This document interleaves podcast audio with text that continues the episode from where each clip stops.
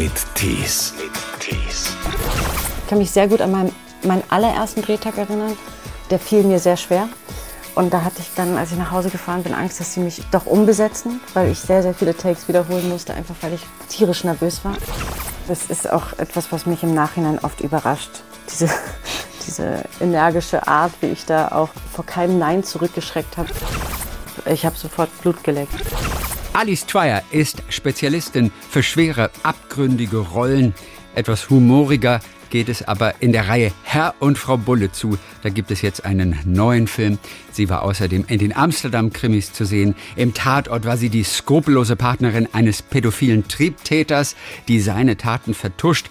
In die verlorene Zeit, da war sie eine Jüdin, der die Flucht aus dem KZ gelingt. Wir erwischen sie, wo auch sonst, zu Hause, in der Wohnung in Berlin. Hallo. So, wie geht's in diesen Tagen? In Berlin, hier wird ja eine Menge gelockert. Sieht ja wieder viel besser aus bei euch. So Stück für Stück, ja. Also ähm, ich finde, man merkt, sobald das Wetter auch äh, so schön ist wie heute zum Beispiel, dass dann doch die Leute freudig auch wieder viel mehr draußen sind, äh, verständlicherweise. Aber ich muss sagen, dass ähm, auch wenn in Parks natürlich doch immer mal wieder größere Gruppen zu sehen sind, ich überrascht bin, wie, wie doch von selber die Leute da sich wirklich stark dran halten, dass ich hauptsächlich eigentlich Zweiergruppen auf der Straße sehe. Das ist Eigenverantwortung. Also dein letzter Filmdreh, und das war ja auch für Herr und Frau Bulle, ähm, der vierte Teil, an dem ihr gerade arbeitet, äh, musste ja auch wegen Corona abgebrochen werden. Jetzt wollen ja manche so langsam wieder starten, pausiert. manche Filmproduktionen.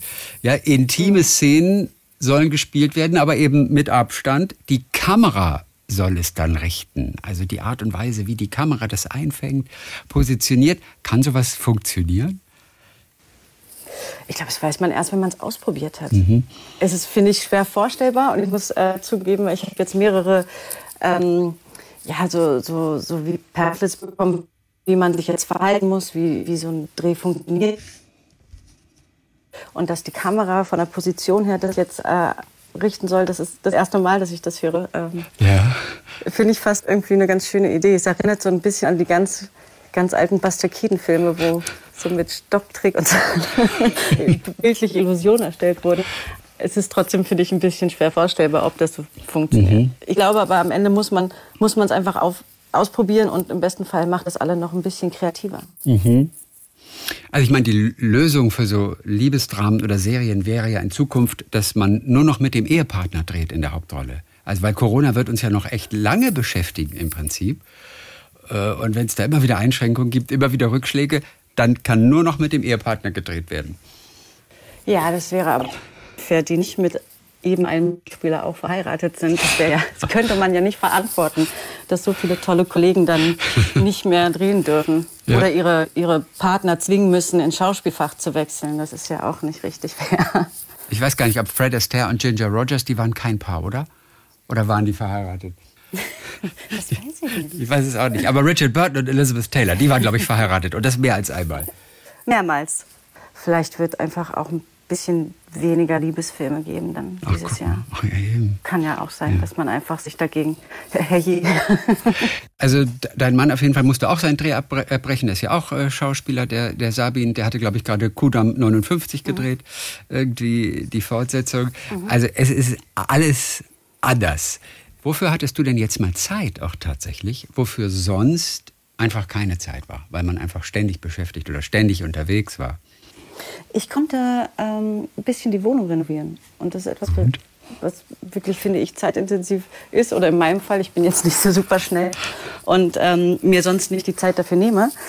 Und ja, Küche und Bad haben einen neuen Anstrich. Das ist sehr schön. Oh, welche Farbe im Bad? Ähm, das ist äh, so, ein, so ein gräulicher Grünton. Okay, gräulicher Grünton.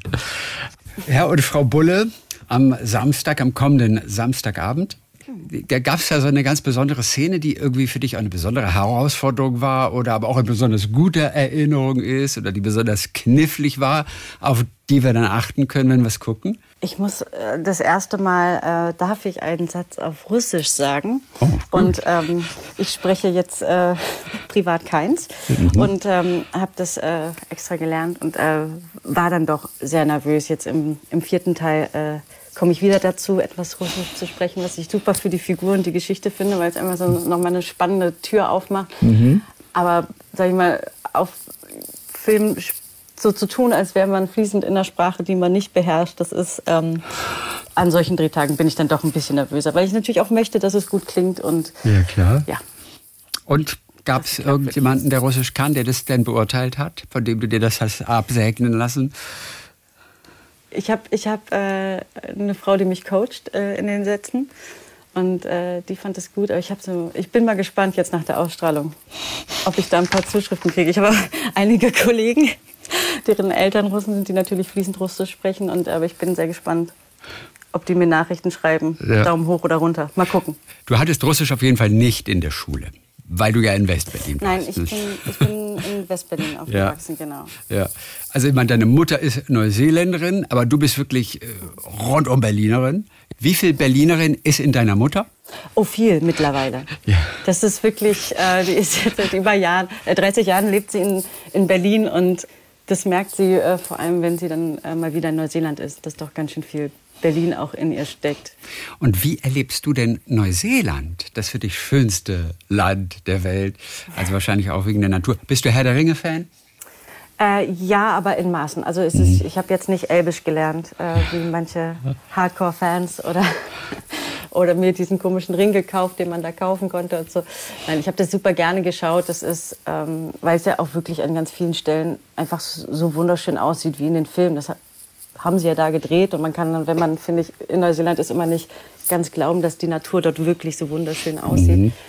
Ähm, ich, ich war letzten Januar, also nicht diesen, sondern letzten Januar ähm, seit langer Zeit mal wieder da und es ist schon die, die Freundlichkeit der Menschen gepaart mit, der, mit dieser unfassbaren Natur und diesem, diesem Verständnis dafür, dass, dass wir uns auch darum kümmern müssen mhm. ist, äh, ist schon einzigartig und wunderbar. Also dass, dass jeder, der dort lebt, weiß, dass er einen Teil dazu beitragen muss, dass die, dass die Flüsse sauber sind. Dass, das, dass es für jeden auch schön ist, dort, dort Zeit zu verbringen und, und, und sich niederzulassen. Und deshalb sehen die Parks, die Straßen, es sieht wunderschön aus, weil jeder seinen Teil tut. Weil jeder, wenn er Müll auf der Straße sieht, äh, sich nicht zu schade ist, den aufzuheben und in die Mülltonne zu schmeißen, auch wenn es nicht sein eigener Müll ist. Das ist natürlich ein Mindset, der, der schon wahnsinnig besonders und einzigartig ist. Wo kommt denn das von Kleinigkeiten, dass man ja. in jeder Gaststätte kriegt man umsonst Leitungswasser und es überall sind kleine Wasserhähne, dass man sich das auffüllen kann. Das ist cool. Weil, weil das ein Grundrecht ist, dass man Zugang zu, zu sauberem Trinkwasser hat, überall. Das ist schon, ähm, das ist schon richtig schön. Ich weiß es nicht. Das ist natürlich, es ist ein kleinerer Ort. Ja? Mhm. mhm. Neuseeland hat fünf Millionen Einwohner mit, mit einfach wirklich einer atemberaubenden Natur. Aber das ist schon auch etwas, was sich entwickelt hat über die letzten Jahre. Fünf Millionen Einwohner nur, das ist ja, das ist ja, Berlin ist ja kaum größer. Ja, es ist äh, kaum vorstellbar. Es ist wirklich äh, Wahnsinn. Aber, und dieses Verständnis aber auch für, für den Ort, wo die da leben, die ist, das ist auch gewachsen über die letzten 50 Jahre. Ich glaube, Stück für Stück sind die da viel mehr hingekommen, dass es etwas ist, worauf sie aufpassen müssen damit es so bleibt, damit es für ihre Kinder auch so, so schön bleibt. Und das ist, zeigt einem so ein bisschen, dass Menschen ja auch lernen können, über Generationen auf ihre Welt aufzupassen. Das wäre mhm. ganz gut, wenn, wenn sich da manch anderer Teil der Erde was abschneiden würde von. Hat das vor allem mit der Erziehung was zu tun in Neuseeland, dass die das einfach mit der Muttermilch sozusagen aufsaugen, schon von Anfang an, auch die Einstellung zur Natur? Oder warum sind die so diszipliniert? Das wünschen wir uns ja für uns alle, für, für alle Länder, für Europa und so auch. Äh, ja, genau weiß ich es nicht. Dadurch, dass ich in Berlin aufgewachsen bin, ist es sowas, was ich leider nicht so richtig äh, weiß. Also ich weiß schon, dass da in der Schule auch ein großes Bewusstsein für ist. Und dadurch, dass Natur so ein, so ein großer Teil vom, vom Everyday Life ist, also von jedem Leben, wenn du, fast jeder wohnt in unmittelbarer Nähe zum Meer und hat gleichzeitig äh, am Straßenrand wunderschöne wilde Blumen wachsen. Ich glaube, wenn du im, im, in der Nähe von so einer Natur lebst, bringt es auch ein anderes Bewusstsein dafür. Das ist natürlich was anderes, als in, in Berlin zu leben, ja. wo hauptsächlich Beton ist und immer mal wieder ein kleiner Baum. Du bist ja jetzt Anfang 30, äh, irgendwo Anfang 30er so, äh, spielst mhm. aber fast dein ganzes Leben lang. Schon mit elf, glaube ich, war es die erste große Rolle. Also du bist wirklich äh, schon so lange dabei. Du hast mit neun dafür gesorgt, dass du Schauspielerin wirst, indem du einfach tatsächlich bei Schauspielagenturen angerufen hast. Genau, ich hatte ähm, eine, meine damalige gute Freundin äh, aus dem Schülerladen, was so was ähnliches wie ein Hort ist. Ähm, wir beide fanden die Vorstellung, äh, Schauspielerei zu machen, super und haben dann im Telefonbuch damals noch äh, geschaut und dann äh, Kinderagenturen durchtelefoniert und hatten das große Glück, dass ähm, Jacqueline Rietz damals äh, uns zurückgerufen hat und eingeladen hat für ein Casting, die über die Jahre dann einfach zur, zur wichtigsten Kindercasterin Deutschlands geworden ist. Also wir haben einfach wahnsinniges Glück gehabt, dass sie auch mhm. bereit war, uns zu sehen und wir nicht an irgendeine Quatschagentur geraten sind.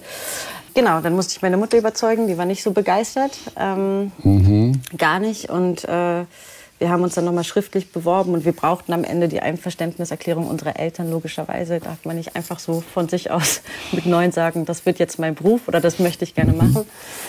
Und ähm, ja, nach äh, langem Hin und Her und mehreren äh, Anläufen, sich zu bewerben, ohne das Wissen meiner Mutter, habe ich sie dann äh, mit ins Boot gekriegt und äh, durfte casten und habe dann nach zwei Jahren wirklich vielen Castings und vielen Absagen habe ich mit elf dann meine erste Rolle bekommen. Ja. Und wie hast du deine Mutter überzeugt letztendlich? Ich glaube, letztendlich überzeugt habe ich sie, als sie am Set meines ersten, Film, meines ersten Films war und gesehen hat, dass, dass mir das eine unglaubliche Freude macht. Mhm. Und ich glaube, vorher hat sie irgendwann gedacht, okay, sie möchte das offenbar so gerne, ich lasse sie das mal ausprobieren. Mhm. Meine Mutter war dann aber auch an jedem Set dabei, um zu gucken, dass auch alles okay ist, dass mich da niemand ausnutzt, dass niemand in die Überstunden geht. Sie war da schon, sie ist Malerin, sie ist selber Künstlerin. Mhm. Das heißt, da gegen den künstlerischen Beruf per se hatte sie natürlich nichts. Aber wenn man, wenn man so gar keine Berührung mit der Filmwelt hat, finde ich das auch gesund, einen gewissen, eine gewisse Skepsis zu haben, vor allem wenn es um sein kleines Kind geht. Und da war sie einfach sehr vorsichtig. Mhm. Als sie aber eben gesehen hat, dass, wie viel Freude mir das macht und, und wie viel Arbeit ich da reinstecke für, also ich war jetzt nicht das motivierteste Schulkind der Welt, sag ich mal, ja. ähm, hat sie schon gesehen, dass das, ähm, dass das mir unglaublich am Herzen liegt und hat dann mich auch sehr unterstützt. Das war, da bin ich ihr sehr dankbar für. Und diese allererste Rolle, wie hast du die heute in Erinnerung? Sehr klar sogar. Der Film ist, ist mir wahnsinnig wichtig. Ich kann mich sehr gut an meinen, meinen allerersten Drehtag erinnern. Der, der fiel mir sehr schwer. Und da hatte ich dann, als ich nach Hause gefahren bin, Angst, dass sie mich doch umbesetzen, weil ich sehr, sehr viele Takes wiederholen musste, einfach weil ich tierisch nervös war. Und das ein Filmset natürlich ganz anders ist, als wie man sich das vorstellt als Kind. Ähm, und man Dinge einfach tausendmal wiederholen muss. Das ist Teil des Ganzen. Mhm. Und es ist aber mit einer meiner schönsten Kindheitserinnerungen, weil ich, weil ich eine wirklich wunderbare Zeit dort hatte. Das waren meine Sommerferien. Die Teammitglieder waren toll zu mir. Ich habe mich wahnsinnig gut mit den Kollegen verstanden. Es war ein Erwachsenenfilm. Ich hatte hauptsächlich erwachsene Kollegen, die aber echt ähm, super nett und hilfsbereit und zugänglich und mhm. äh, offen mit mir umgegangen sind. Und Welcher Film war denn das überhaupt? Auch ein Grund, weshalb ich weitergemacht habe. Ähm, Anna Wunder. Ach, das war Anna Wunder schon. Ach, ich dachte, das wäre erst ja. zwei Jahre später gewesen. Aber das war tatsächlich der allererste Anna Wunder. D das war mein erster Film. Schon mit Hauptrolle dann auch, natürlich. Ja, mhm. Wahnsinn. ja, genau. Der, der Film, ich glaube, den kennt dann heute kaum jemand. Aber für mich ist er sehr wichtig. Sag mal einen Satz, worum es da ging in Anna Wunder. Anna Wunder ähm, spielt in den, in den 60er Jahren. Da ging es um, um eine alleinerziehende Mutter, gespielt von der holländischen Schauspielerin Renée Zautendijk, die ist ganz toll, ähm, die äh, ihre Kinder alleine großziehen muss. Äh, im, in den frühen 60ern in, im Rheinland. Und ähm, ihre Tochter Anna, die ich dort eben gespielt habe, versucht, versucht äh, eigentlich ihr dabei zu helfen. Die Mutter ist äh, Alkoholikerin, hat psychische Probleme und, und, und Anna muss immer mehr sich darum kümmern, dass diese Familie nicht vom Jugendamt auseinandergerissen wird und fängt an, im Laufe der Geschichte ihren, ihren leiblichen Vater zu suchen, dadurch, dass ihre Mutter immer unfähiger ist, sich um sie und ihren kleinen Bruder zu kümmern. Mhm. Siehst du mal, Anna Wunder. Gibt es den heute noch in irgendeiner Mediathek? Gibt es den zu streamen? Das weiß ich nicht. Ich glaube leider nicht. Nee, ich glaube nicht. Ähm, müsste ich mal nachfragen, ja. ob sie das nicht mal machen wollen, weil ähm, das ist natürlich super lustig. Ja. Nach 20 Jahren. Ähm, ich bin noch sehr klein. Durch was hast du als Neunjährige damals denn überhaupt Blut geleckt für die Schauspielerei? Denn das war natürlich schon eine sehr entschlossene Handlung, einfach die ganzen Schauspielagenturen durchzutelefonieren von dir aus, auch ohne dass die Mutter das wusste. Ja, das ist auch etwas, was mich im Nachhinein oft überrascht. Ähm, diese, diese energische Art, wie ich da auch äh, irgendwie vor keinem Nein zurückgeschreckt habe, da, das würde ich heute nicht mehr so machen, glaube ich. Äh, ich ich habe wahnsinnig gerne schon früh Filme geschaut. Das äh, hat mir immer Freude gemacht. Ich hab, ähm, wir haben auch im Kindergarten und im, im Schülerladen Theater gespielt. Das hat mir auch Spaß gemacht. Und am Ende des Tages war das, glaube ich, auch ein sehr naiver Vorgang. Mhm. Dass man irgendwie Film toll fand und Spielen toll fand und dachte, das mache ich jetzt einfach. Und da, da, versteht man als Neunjährige ja überhaupt nicht, was das eigentlich bedeutet und mhm. äh, lostreten kann. Es hätte genauso gut sein können, dass ich den ersten Film drehe und sage, äh, auf gar keinen Fall mache ich das. Weil es schon sehr anders ist. Es ist sehr harte Arbeit. Das ist einem als Kind vorher nicht bewusst. Aber ich habe ich hab sofort Blut geleckt. Also, also ich weiß, zwei Jahre später hast du auf jeden Fall Heidi gedreht. Das war für deine Mutter bestimmt ganz schön. Und dann kam aber ein Jahr später ein Film Baby, wo du eine 15-Jährige spielst, die den äh, Freund deines Vaters verführt. Da frage ich mich gerade, was hat deine Mutter da gedacht? Da war sie garantiert auch jeden Tag mit am Set, oder? Da war sie auch jeden Tag am Set. Das stimmt. Ähm, ja, also sie hat einfach sehr darauf geachtet, dass ähm, dass auch da gut mit mir umgegangen wird und hat auch wirklich äh, sehr viel darauf Wert gelegt, dass ich verstehe, worum es da geht. Und dass, äh, ich, dass mir klar ist, was ich da, was ich da spiele. Und ähm, dass da einfach ein Verständnis für da ist. Und ähm, ich da nicht zu naiv rangehe. Und gleichzeitig war aber auch klar, ich war 13 damals, also sehr jung. Ähm, von der Produktionsseite klar, dass sie, ähm, dass sie das Buch auch äh, dann meines Alters gerechter äh, gestalten. Aber meine, meine Mutter war jetzt nicht jemand, die, ähm, die, die auf die sowas abstoßend gewirkt hat, sondern ihr war nur wichtig, dass das, ähm, solange ich okay damit bin und sie ein Auge drauf hat, mhm. ähm, ist das in Ordnung. Aber sie hat schon gut aufgepasst.